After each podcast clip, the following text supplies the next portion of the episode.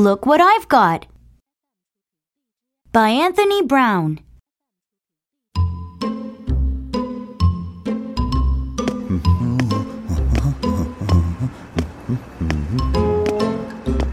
Sam went for a walk.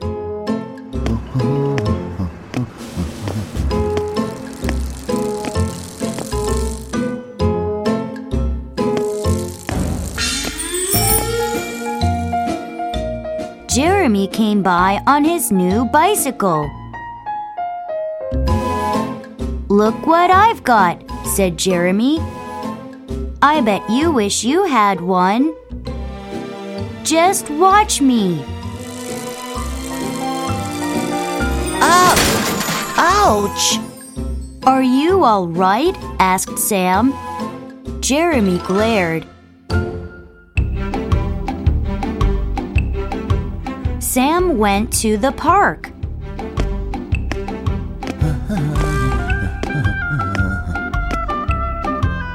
Thud.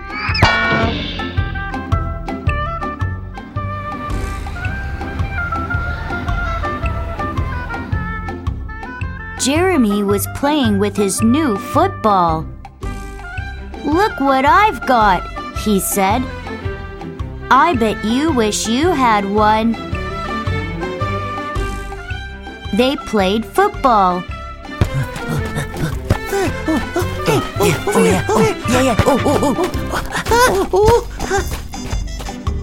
But Jeremy wasn't very good. Suddenly, bang! Ooh, ow! Oh, So Jeremy had the ball. yeah! Crash! The park keeper didn't seem very pleased. Oh, you're very bad, bad, very bad. Oh, I'm so angry. Oh. Sam passed a shop.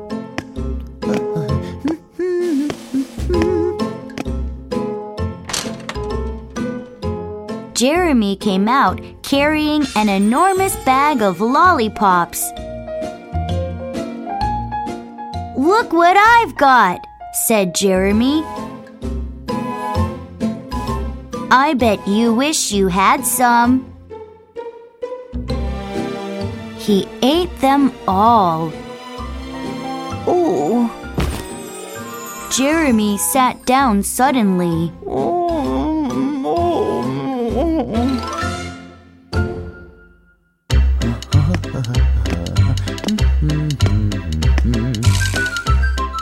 Sam walked on out of the town towards the woods.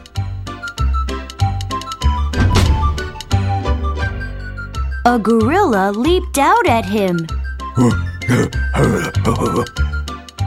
Sam was terrified.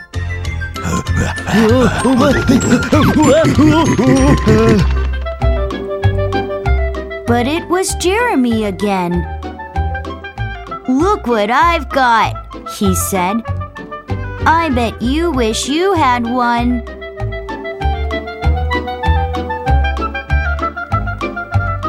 Grrr. oh my! Oh dear! But the old lady's dog was not frightened. Oh no!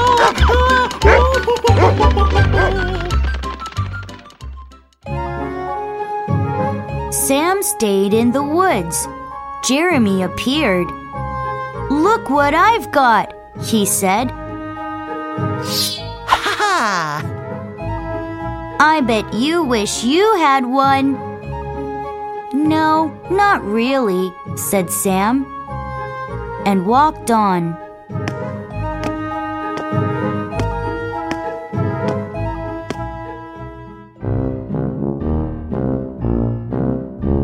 But the wood was full of pirates. They pounced on Jeremy. The pirates made Jeremy walk the plank. Oh, oh my, oh dear, oh, oh.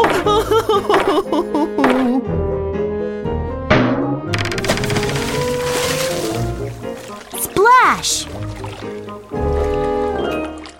Sam came back and pulled Jeremy out of the water. Hurry up, said Jeremy crossly. My dad's taking me to the zoo this afternoon. I bet you wish you could come. But Sam wasn't listening.